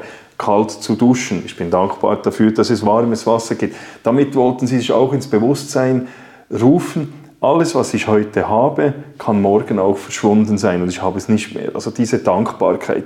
Wie wichtig ist die Dankbarkeit für dich? Also das steht bei mir an, an zweiter, drei, dritter Stelle. Äh, Dankbarkeit. Zuerst ist sicher die Familie und dann ist auch die Liebe und dann kommt gleich schon die Dankbarkeit. Eben zu dankbar zu, zu sein, hey, ich habe ein gutes Leben und danke zu sagen am Abend, hey, ich bin dankbar, dass all das mir widerfahren ist, auch negativ oder positiv, es bringt mich ja schlussendlich weiter. Ja. und dankbar zu sein um diese Zeit. Oder ich bin auch dankbar, dich kennengelernt ja. zu haben, vor 20 Jahren, die Gespräche oder auch, auch wenn das manchmal kurze waren, aber eben, wir haben eine Zeit lang, die wir verbringen können als Menschen und dann bin ich auch dankbar. Nicht zu sein, die Dankbarkeit ist mir unheimlich wichtig. Und was, was ist, sind eigentlich die zwei Sachen, die die Dankbarkeit, die Gegenteile sind immer die Gier und die Angst. Ja. Menschen lassen sich von der Gier und der Angst zu festtreiben, anstatt dass sie sich immer wieder fokussieren auf das, was sie haben ja. und nicht auf das, was sie nicht haben. Ja. Und genau jetzt, wenn wir jetzt Facebook sehen, da wird etwas geteilt von Ferien und den Sachen, oh, ich muss das auch haben, da kommt doch die Gier in die Spiel und dann kommt die Realität, die Angst, oh hey, ich kann das gar nicht, es geht gar nicht, ich kann das gar nicht finanzieren. Aber doch, ich kann ja ein Leasing ja. auf dem Auto genau. aufnehmen oder wie auch immer, Kredit, ein Kredit. Oder, und dann werden die Menschen unglücklich. Ja. Und darum wichtig, so früh wie möglich die Dankbarkeit lernen, ja. umzugehen und dankbar zu sein, eben auch bei Menschen, die verstorben sind in meinem Umfeld, dankbar zu sein, die Zeit, die ich mit ihnen verbringen ja. durfte und nicht die Zeit, die mir fehlt. fehlt ja. Und ich erlebe das auch immer wieder, dass viele Menschen Menschen versterben und sagen, hey, ich habe da noch Themen, die ich gar nicht verarbeitet habe, ja. mit diesen Menschen, Konflikte oder was auch immer. Und das bleibt hangen in den Menschen. Darum jederzeit nutzen mit dem, und das versuche ich auch mitzunehmen aus meiner Vergangenheit, auch aus der Großväter und auch aus meiner Erfahrung, jeden Menschen immer wieder zu verabschieden, das heißt das letzte Mal ja. quasi und einfach jeden Moment bewusst zu genießen. Ja. Und das ist für mich Dankbarkeit. Wie übst du, übst du selber die Dankbarkeit oder wie hilfst du anderen Leuten, die dieses Bewusstsein vielleicht noch nicht haben, eben diese Dankbarkeit zu trainieren? Ja, indem dass sie sich in Zukunft auch immer wieder fokussieren auf das, was sie wollen. Ja auf ihre Werte zu setzen, was sind die persönlichen Werte und auch ich mache in jedem Coaching arbeite ich mit den Werten und auch mit einer klaren Vision, dass sie sich klar fokussieren auf das, was sie wollen und nicht auf das, was sie nicht wollen. Ja. Die meisten Menschen setzen sich immer Vermeidensziele, aber die treiben, äh, treiben uns nicht an. Vermeidensziele, zum Beispiel, oh, ich muss schauen, dass ich das nicht äh, falsch mache. Und das konzentrieren wir uns auf den Fehler, auf ja. das Falsche, anstatt aufs Richtige. Was ist genau das Richtige? Was will ich? Und eben genau in das Wollen zu gehen, das... Äh, was, was ich wirklich will. Genau, ja. was will ich genau? Und eben, was treibt mich schlussendlich an? Ja. Eben dieses Wollen, dieses Wissen des, des Warums, Mhm. Oder eben, du hast einen Großvater gehabt, der, der wollte seine Frau wieder in die Arme nehmen, sein Kind, das er nicht, noch nicht gesehen hatte, äh, als er in den Krieg zog. Er wusste, sie wird geboren und er wollte das sehen. Er hatte ein Warum. Du hast, ähm, du hast das auch beschrieben, wie wichtig das ist. Hast du konkrete Beispiele, ohne Namen zu nennen, ähm, vielleicht Beispiele, wo du jemandem helfen konntest, sein Warum zu finden, wo es so ein Aha-Erlebnis gab? Ja, ich habe da viele Geschichten, äh, weil ich mich ja genau um das beschäftige, ja. aber eine Geschichte kommt mir spontan in den Sinn. Es war ein junger Sportler, sehr junger Sportler mit einem riesigen Talent, äh, aber trotzdem das Talent ist nicht das einzige, er ist auch von der körperlichen Gegebenheit, ist er wirklich der Athlet, äh, der wirklich das schaffen kann, äh, seine Ziele zu erreichen. Und er, ja, er wollte auch eigentlich, eigentlich wollte er, aber er wollte die Komfortzone nicht äh, verlassen. Und ich hatte lange mich gefragt, wie ich diesem Junge helfen kann.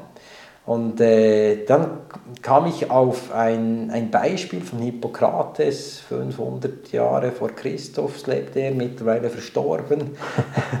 Trotzdem, äh, der inspirierte mich auch immer wieder auf meinem Wege, weil der konzentrierte sich ja schon früh mit der Resilienz und mit der mentalen Stärke und der Gesundheit.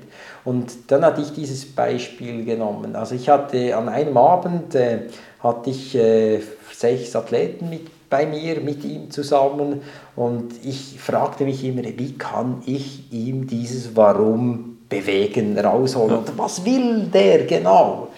Und ja, durch die extrinsische Motivation, das kostet mir als als Coach extrem viel Energie, ihn alle Tage zu motivieren, dreimal in der Woche zu, anzurufen, hey, kommst du jetzt ins Training, kommst du jetzt, jetzt bist du um diese Zeit hier und immer wieder musste ich ihn so extrinsisch motivieren. Zusätzlich hat er äh, einen richtigen Trainingspartner an seiner Seite, der half ihm auch sehr fest, eben diese Termine immer wahrzunehmen zusammen.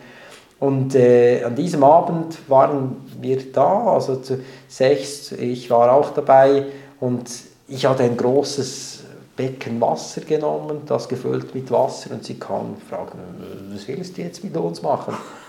Einfach Vertrauen, habe ich gesagt. Und ich musste da schon ja, sehr viel Vertrauen haben mit dieser Übung, die ich mache, ja. an alle anderen.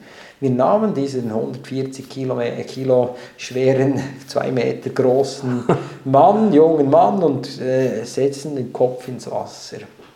Und äh, er war im Wasser, unter Wasser, hatte keine Luft und es vergingen 10 äh, Sekunden. Ja, ihm ja, er fragte sich, äh, was machen wir jetzt mit, genau mit ihm? Und ich gab den Athleten, den anderen Athleten, die Aufgabe, so viel Kraft wie irgend möglich zu geben auf ihn, auf seinen Rücken, dass er nicht mehr aufkommen könnte. Also dass er unter Wasser ist? Genau, unter Wasser. Ich hatte das natürlich auch alles abgeklärt mit ja. einem Arzt, der auch im Hause war. Also war alles sicher. Ich wusste genau, ich vertraute auf, auf diese Situation, dass er sich dass dieses Problem lösen konnte. Also das heißt, sie hatten die Aufgabe, ihn wirklich volle Kraft runterzudrücken. Und dann sagen sie, spinnst du der? Nein, vertraut jetzt mir und versucht richtig voll auf ihn reinzudrücken. Es verging 20 Sekunden, habe gesagt, hey Jungs, noch mehr halten, noch mehr dranbleiben. Nach 30 Sekunden wieder versuchte sich langsam zu wehren und merkte, hey, die haben sich ja. wirklich fest. Und nach 40 Sekunden, circa 50 Sekunden geschah etwas Unglaubliches, das ich auch erwartet hatte. Er drückte uns weg wie, wie Gummibälle. Äh, die, diese unglaubliche Kraft, die in ihm kam raus und drückte uns einfach weg. Also da kam ja eine unglaubliche Kraft auf ihn ja. ein. Und er drückte uns einfach weg. Und genau das, als er aus dem Wasser kam, war er ganz entsetzt und äh, äh, ja, war hier und wusste nicht, hey, spinnt ihr eigentlich, was macht ihr da? Und ich da, ja, 1,75, 2 Meter, äh, halb so schwer wie er, schaute auf mich runter und ich bleib schön ruhig und äh, fragte, ja, bitte antworte mir jetzt auf diese Frage, die ich dir stelle, zuerst, bevor du jetzt hier ein Theater machst. Und ich sagte, was wolltest du jetzt in diesem Moment? Er war immer noch entsetzt und nach dem vierten Mal kam er dann zu Wort und sagte, er, er wollte eigentlich nur atmen. Er hatte keine Luft, er wollte Luft.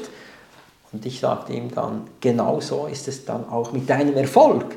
Wenn du wirklich willst und wenn du wirklich weißt, was, wo deine Reise hingeht, dann bist du auch bereit, aber solange du nicht willst, dann lass deinen Sport lieber lassen und verschwende nicht dein Talent.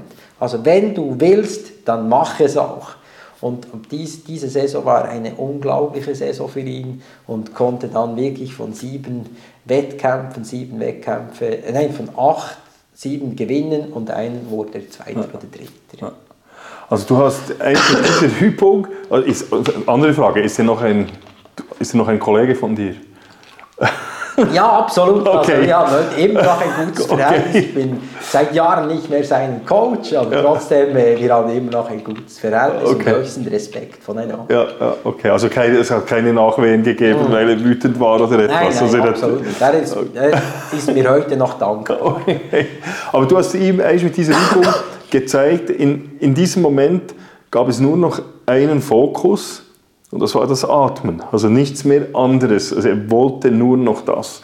Und genau das versuchst du hinzubringen bei den, bei, bei den Kunden, dass man sich eben auf das fokussiert, auf, auf das, was man will. Zuerst muss man wissen, was man will, haben wir vorher gesagt, und jetzt diesen messerscharfen Fokus genau auf den Moment und auf das, was ich will. Und jetzt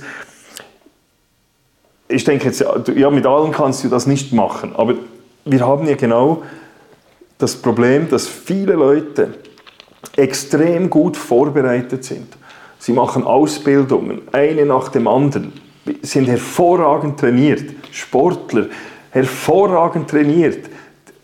Und am Schluss, wenn es zählt, können sie Leistung nicht abrufen, weil sie eben vielleicht nicht im Moment fokussieren können.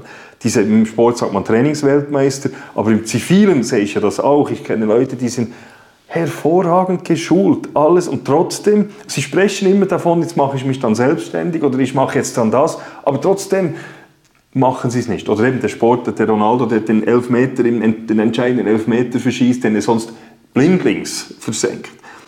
Was sind die Gründe für das? Also liegt es nur an dem Fokus oder müssten es mir alle ich mal äh, ins Wasser äh, stecken oder wo liegt das, dass es so viele Trainingsweltmeister gibt?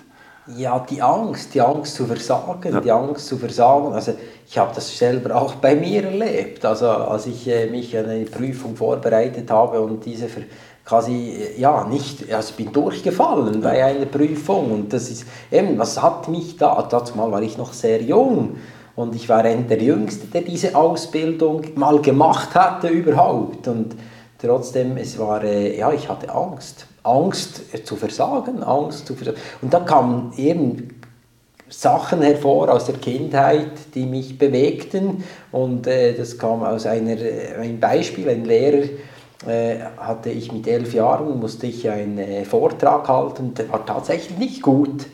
Und äh, ja, er, als ich fertig war, lachte er über mich, also über diesen Vortrag. Ja, ich bin mir bewusst, der war tatsächlich gut. Aber trotzdem zu lachen, das, ja. und die ganze Klasse lachte dann. Und das hatte ich dann lange, lange in meinem Hinterkopf. Und das hat bei mir immer wieder eine Angst ausgelöst. Das heißt, als ich dann älter war und immer Vorträge halten äh, musste in der Schule, da wurde ich immer kurzatmiger. Und das ja. ist die Kurzatmigkeit, eben der Atem, wenn wir gestresst sind, wenn wir Stress haben, werden wir kurzatmiger und wir schütten Adrenalin, Cortisol aus. Das war immer der Moment. Ja. Und dieser Moment, äh, ja, ich, ich konnte nichts rausbringen ja. bei, den, bei den Vorträgen, die war immer schlecht. Also wenn ich wusste, ein Vortrag, ich habe einen Vortrag, muss einen Vortrag halten, der kam nicht gut, weil da einfach die Angst ins Spiel kam. Als 20-Jährigen lernte ich dann mal, ja, das war auch so ein Spleen mal von mir, dass ich als Komiker auftrete.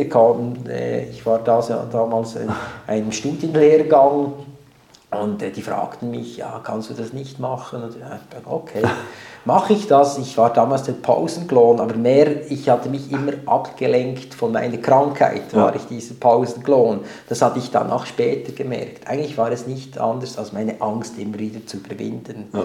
Also die Angst war ein ständiger Begleiter. Auch das habe ich in Menschen. Es ist nichts anderes als die Angst, die uns bremst. Entweder konfrontieren wir diese, wie mein Großvater es mir beigebracht hatte, und durch die Konfrontation wachsen wir ja auch ja. in diese Situation. Und genau dort, ja, ich müsste mal wieder, ich müsste mal da.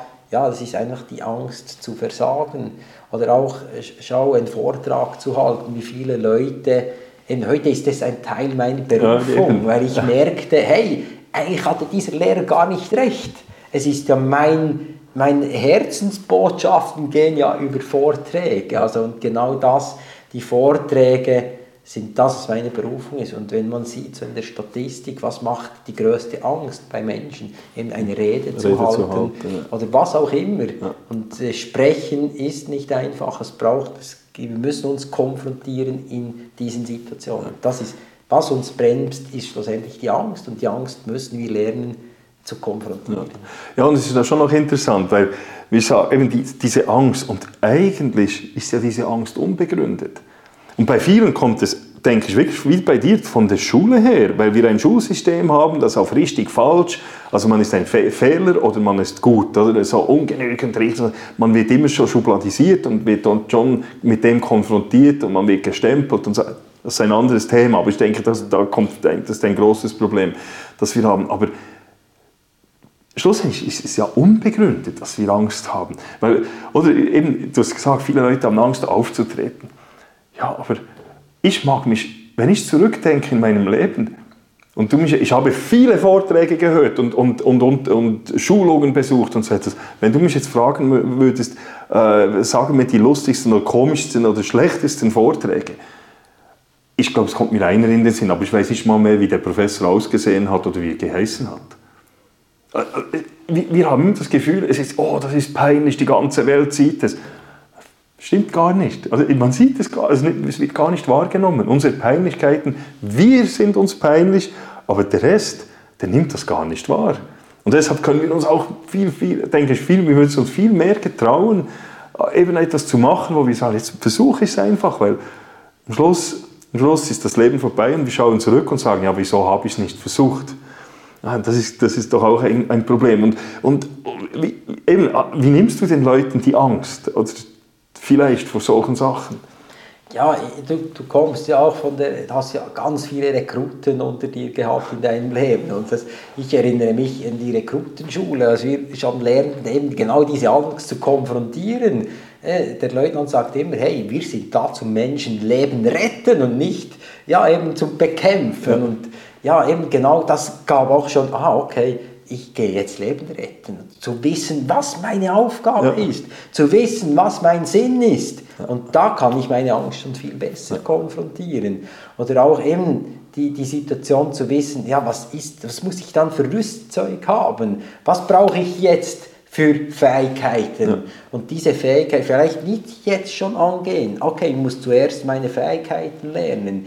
Wenn ein Sportler zu mir kam, immer bei der Analyse zu schauen, okay, was fehlt dir noch genau? Wo willst du jetzt hin? Ah, ich will Weltmeister werden. Okay, Weltmeister zu werden, musst du das und das machen.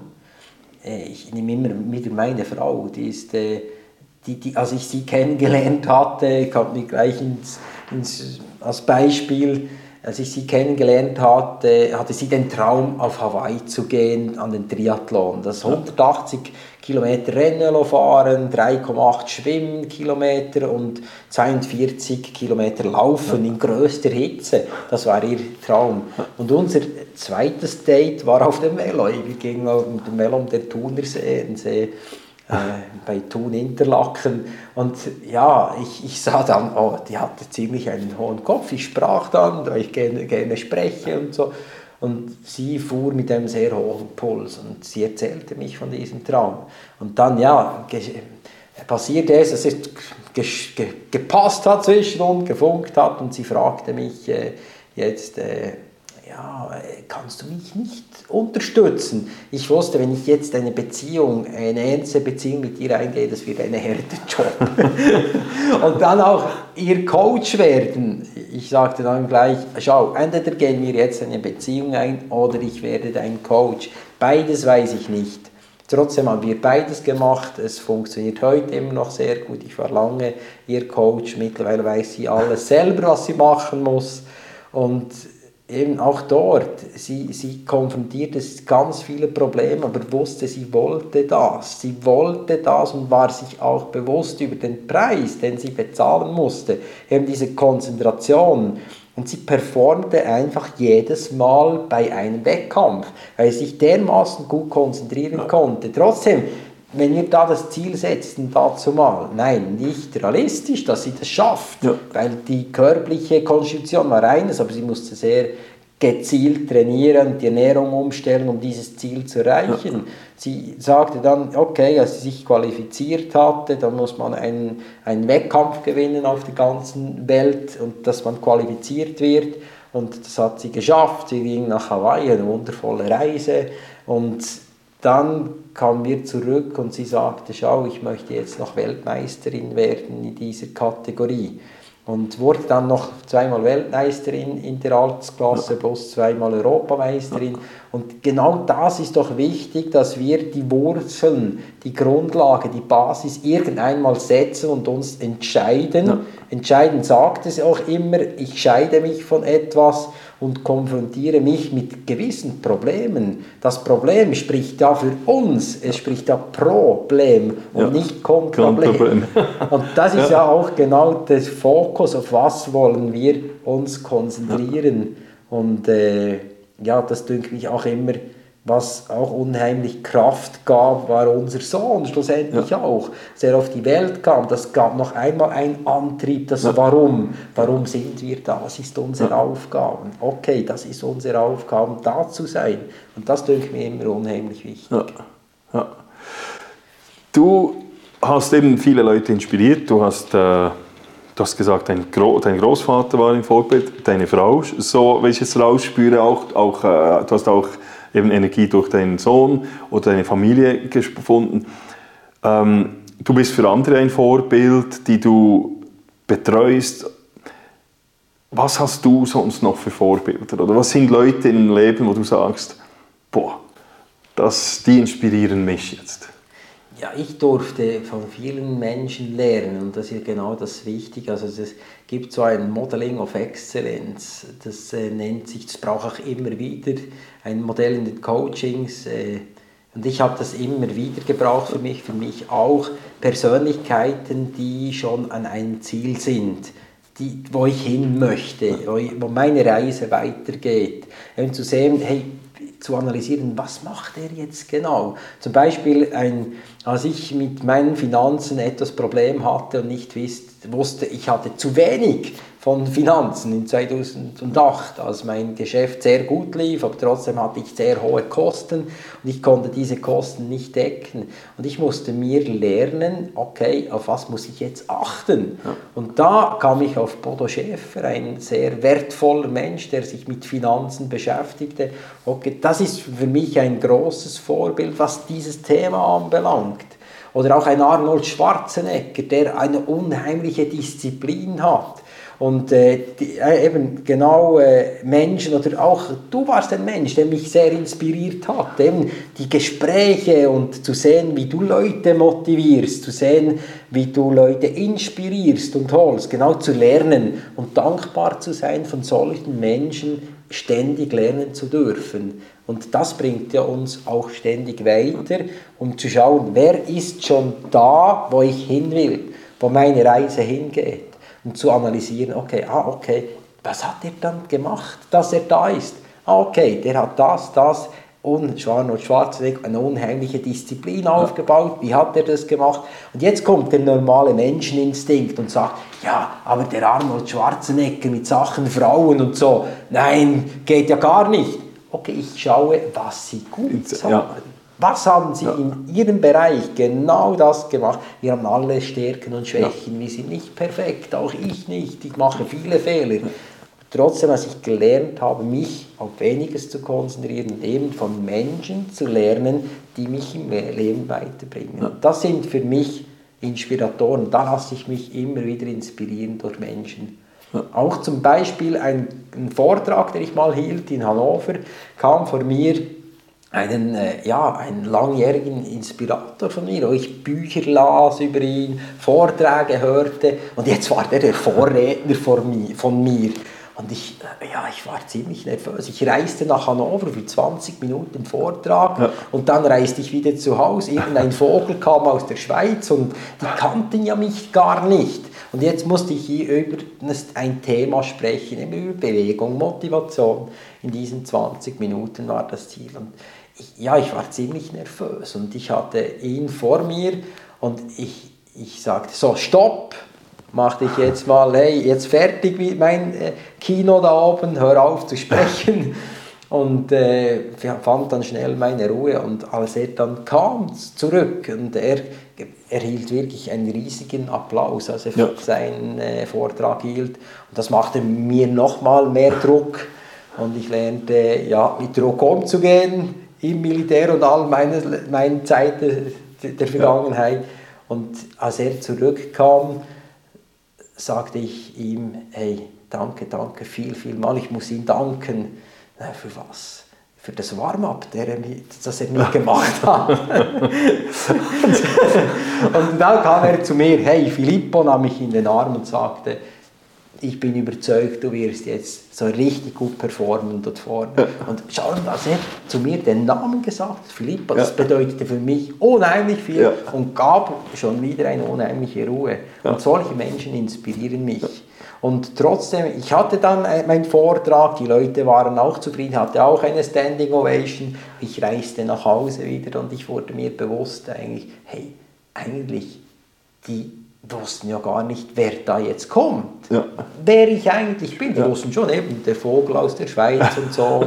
Und der kommt jetzt etwas über Motivation zu sprechen. Aber trotzdem zu wissen, bin ich verheiratet, habe ich Familie, was sind meine Hobbys, was ist denn meine Leidenschaft, die kannten mich gar ja. nicht als Mensch. Also äh, bewerten, Sie, bewerten Sie meine Leistungen, nicht mich als Mensch. Und das gab mir auch eben Du fragtest die Menschen, die mich inspirieren, inspirierende Menschen und eben immer meinen Werten auch ja. treu zu bleiben. Das inspiriert mich heute immer wieder. Ja. Was sind deine Werte? Ja, die Dankbarkeit, die Liebe natürlich und die Familie und ja. die, die Gesundheit.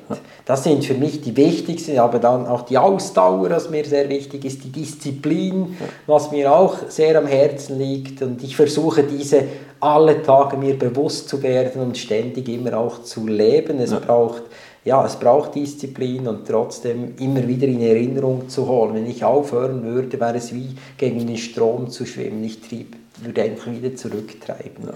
Und wenn ich mir das immer wieder bewusst werde und immer wieder die Frage stellen, hey, was hast du heute gemacht, dass du diese Liebe oder Dankbarkeit machen kannst. Zum Beispiel ein kleines Beispiel, wenn ich fertig bin mit meiner Berufung und äh, dann gehe ich äh, zu der Familie. Wenn ich jetzt hingehe und sage, ich bin müde, ich schaffe es nicht und äh, gehe aufs Sofa, nehme mir ein Bier und sauf das runter, äh, dann tränke ich mich meinen, ja, meinen Rausch.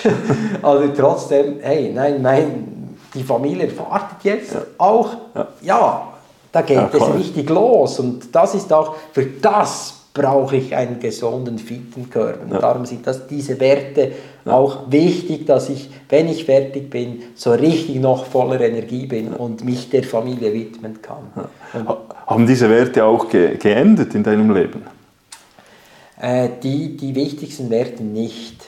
Die, aber andere Werte, die mir so zweit, zweitwichtig sind, ja, die, die haben auch geändert. Und was geändert hat, sie wurden mir viel, viel bewusster und ja. eben noch bewusster, meine Werte im Alltag zu leben. Ich habe auch viele Sachen verändert in meiner Vergangenheit. Ich hatte mehrere Unternehmen früher und äh, ich verkaufte ziemlich viel. Weil es auch dort einfach, äh, ja, es war, entsprach nicht mehr meinen Werten. Eben. Ja. Ich, ich ließ mich motivieren und äh, von anderen Menschen, aber trotzdem war es wirklich meine Werte und das muss ich auch selber lernen. Ja. Was sind meine tatsächlichen Werte? Und die wurden immer wie mehr geschärft. Ja. Also wie ein Scharfschütze, der ja. sein Ziel immer. fokussiert und jetzt geht es einfach noch auf dieses Ziel los. Was hast du für Ziele noch für die Zukunft oder für die Pläne oder nahe und weite Zukunft? Visionen, Träume? Ja, Herzensziele, die mein Herz äh, ja auch schlussendlich bewegen und äh, eben den Menschen mal Mehrwerte zu bieten, das ist mir ganz ein wichtiger Punkt. Natürlich ist die Familie zuerst als erste Stelle, die Gesundheit, ja. äh, fit zu bleiben, solange ich äh, ja, da bin und äh, ich möchte auch immer als Vorbild funktionieren, eben das zu leben, was ich weitergebe, ist mir auch wichtig. Und das sind meine Ziele und die mich antreiben auch. Äh, und ich hatte das Ziel, äh, ein Haus zu bauen in den letzten zwei Jahren, auch genau in dieser Corona-Zeit nicht ganz einfach. Und wir, ging, wir hatten das geplant, also wir hatten das mit äh, meiner Frau gemacht, äh, ganze Planung, wir hatten sehr viel selber gemacht, Arbeit angelegt, also mit Hand angelegt, also ganz viel haben wir selber gemacht. Und das war etwas so bereichernd, ja. wo ich mir nochmal meinen Werten nochmal noch mal bewusster wurde. Und das ist für mich, ich zelebriere mal das, äh, ja, was wir gemacht haben. Und trotzdem ist sicher ein weiteres Ziel, das weiter daran zu arbeiten und schlussendlich auf mein Herz zu hören. Das ist mein größtes Ziel. Ja. Wenn dir jetzt jemand von unseren Zuschauerinnen und Zuschauern oder Zuhörerinnen und Zuhörern äh, sagt, hey, der Filippo, der finde ich ganz cool, ist ein Milliardär oder Milliardärin, sagt, dem gebe ich gerade 10 Millionen. Was machst du damit? Ich lebe genauso weiter wie jetzt. ich bin, ja, ich, ich bin ein glücklicher, privilegierter Mensch. Äh, trotzdem 10 Millionen zu haben, ja, ich, was ich machen würde, ich würde noch mehr investieren in, de, in den Menschen, äh, in Menschen, die es weniger gut geht. Und das ist auch für mich immer wieder eine Motivation, eben Geld zu verdienen. Dienen kommt ja immer, ja. verdienen kommt ja immer auch von dienen. Und das denke ich auch wichtig. Äh, ja, wenn jetzt ein Investor käme, würde ich wirklich äh, ja, Schulen aufbauen oder auch für Jugendliche. Das ist sicher ein Projekt, das ich noch machen werde in meinem Leben. Das ist sicher ein wichtiger Punkt für die jungen Menschen, äh, ja, etwas aufzubauen, wo sie lernen, was sie nicht in der Schule lernen. Das ist für mich äh, eine Herzensangelegenheit in der Zukunft, den jungen Menschen eine Plattform bieten, wo sie lernen, wir lernen in der Schule nicht kommunizieren, wir lernen nicht, wo verschiedene Experten drin sind und hier referieren, auch ja, kostenlos für die Menschen. Wenn ich so einen Sponsor hätte, da würde ich das sofort gleich umsetzen. Weil es braucht, braucht Investitionen in unsere Jugend und das ist wirklich unheimlich wichtig äh, ja, auch eben lernen zu kommunizieren, lernen mit dem Leben umzugehen, Probleme zu konfrontieren und, und, und. Du hast selber auch ein Mensch ganz viel und deinen ehemaligen Podcast, den ich mitgehört habe, auch immer wieder solche Menschen. Und darum dort einfach mehr in die Jugend investieren. Das äh, ist etwas, das ich wenn ich die 10 Millionen nicht erhalte, dann mache ich einfach selber und versuche eine Lösung zu finden. Genau. Ein Spaß beiseite. Wenn jetzt noch für, ähm, für dich selber möchtest noch einen Werbespot machen, finde ich. Wenn jetzt Leute sagen, jetzt, ähm, ja, das, das gefällt mir, ich, ich möchte zu Filippo gehen oder die, meine Unternehmung. Was müssen sie tun? Mach einen Werbespot. Ja, ein, auf meine Homepage gehen, da finden Sie eigentlich fast äh, viele Infos oder eben auf www. Ich habe auch ein äh, Philipp, was ist das? philippolariza.ch oder ja. neurogym.ch oder For Health. Da sind wir ein ganzes Netzwerk von Unternehmen, Unternehmer wo auch wirklich in diese Gesundheit äh, investieren, in die Wirtschaft investieren. Die sind äh, äh, wirklich Fachleute, nicht nur aus, der, aus dem Gesundheitsbereich, sondern auch aus der Wirtschaft. Wir haben in diesem Netzwerk wie zum Beispiel eine Evelyn Binsack oder auch äh, Juristen oder auch eben Mediziner drin, wo wir viele Probleme lösen für Firmen, eben im Betrieb- und Gesundheitsbereich. Und eben, Sie finden mich alle auf philippolariza.ch und dann werden Sie auch verlinkt. Ich habe auch ein Online-Coaching, wo ja. ich Menschen begleiten kann via Online. Das kann man auf filippotraining.ch äh, runterladen. Und, äh, ja. Eben, das ist noch spannend. Du hast ein, ein, ein Online, ein virtuelles Coaching sozusagen, das du genau. auch anbietest. Also das ist für alle zugänglich und, alle. Äh, und auch absolut erschwinglich. Also das ist, äh, ich glaube 89 Franken ist das, glaube ich, habe ich gesehen bei dir auf der genau, Webseite, genau. wo man so die Grundlagen und alles bekommt. Also es ist auch etwas, wenn jemand jetzt Interesse hat, kann er auf auch dort zuerst www.filippolarizza.ch genau, und dann, dann, dann findet er es dort auch. Ja. Genau. Ja. Oder auch, ja, ich habe auch Facebook, ich habe äh, die anderen Kanäle, auch Telegram, da gebe ich immer kostenlose Infos. Also okay. Die sind, kosten nichts. Also ja. Das, was kostet, schlussendlich umzusetzen. Das ja. ist mir wichtig, dass ja. die Menschen in die Handlung kommen damit. Du hast auch zwei Bücher geschrieben, mhm. oder? Das kann, die kann man auch bestellen bei dir. Wie heißen die? Oder genau, eins ist Fitness ist reine Kopfsache und das andere ist Superbrain. Ja, genau. genau. Superbrain ist das letzte. Das ist die, das letzte. Das letzte genau. Ich habe beiden fast, beide fast gleichzeitig veröffentlicht. Okay, und die kann man auch bei dir bestellen auf der Webseite, wenn man das gerne möchte. Ja, auf der Webseite nicht. Ich habe nicht, so, nicht mehr so viele. Okay. Die sind langsam vergriffen. Ich habe noch einzelne und äh, die kann man am besten einfach bestellen auf info.philippalarizza.ch und dann können wir diese zusenden. Sehr gut. Schreibst du wieder ein Buch?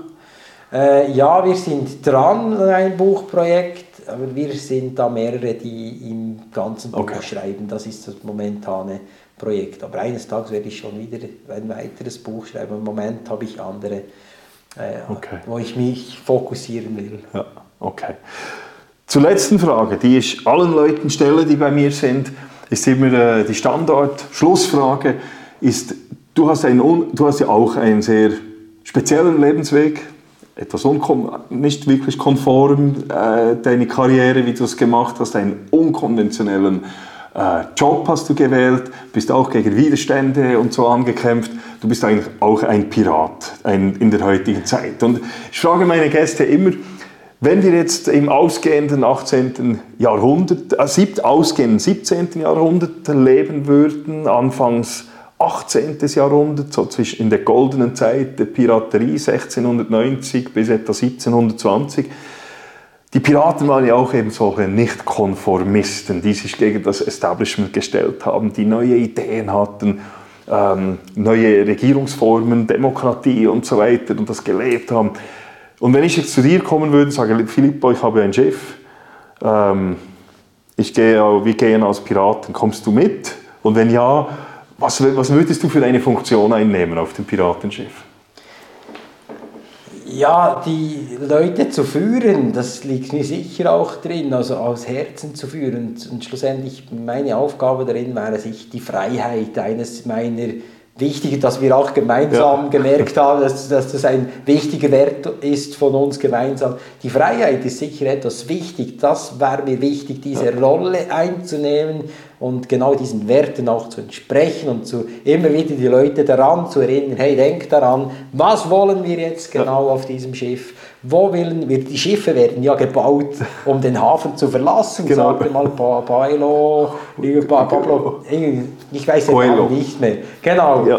genau. Und eben, die sind, auch wenn wir jetzt einen Sturm haben oder äh, ja, es ist nicht immer einfach auf dem Meer als Pirat und äh, äh, die Insel äh, ja, erreicht man vielleicht schon, aber trotzdem sich zu konfrontieren, das wäre meine Rolle, den Mut zu geben, den Menschen zu sagen, komm, jetzt konfrontieren wir diese Wellen, wir setzen gemeinsam die Segel, wie wir sie setzen, das ist unsere Entscheidung. Cool. Das ist das, was ich mit machen würde auf diesem cool. Schiff. Herzlichen Dank, Filippo. Es hat mich gefreut, ich mit dir zu diskutieren. Ich wünsche dir auf jeden Fall alles Gute und wünsche dir viel Erfolg bei deinem Tun, sei es mit, den, mit deinen Kunden. Ich hoffe, dass deine Wünsche und Ziele auch in Erfüllung gehen und dass du weiterhin so Erfolg hast.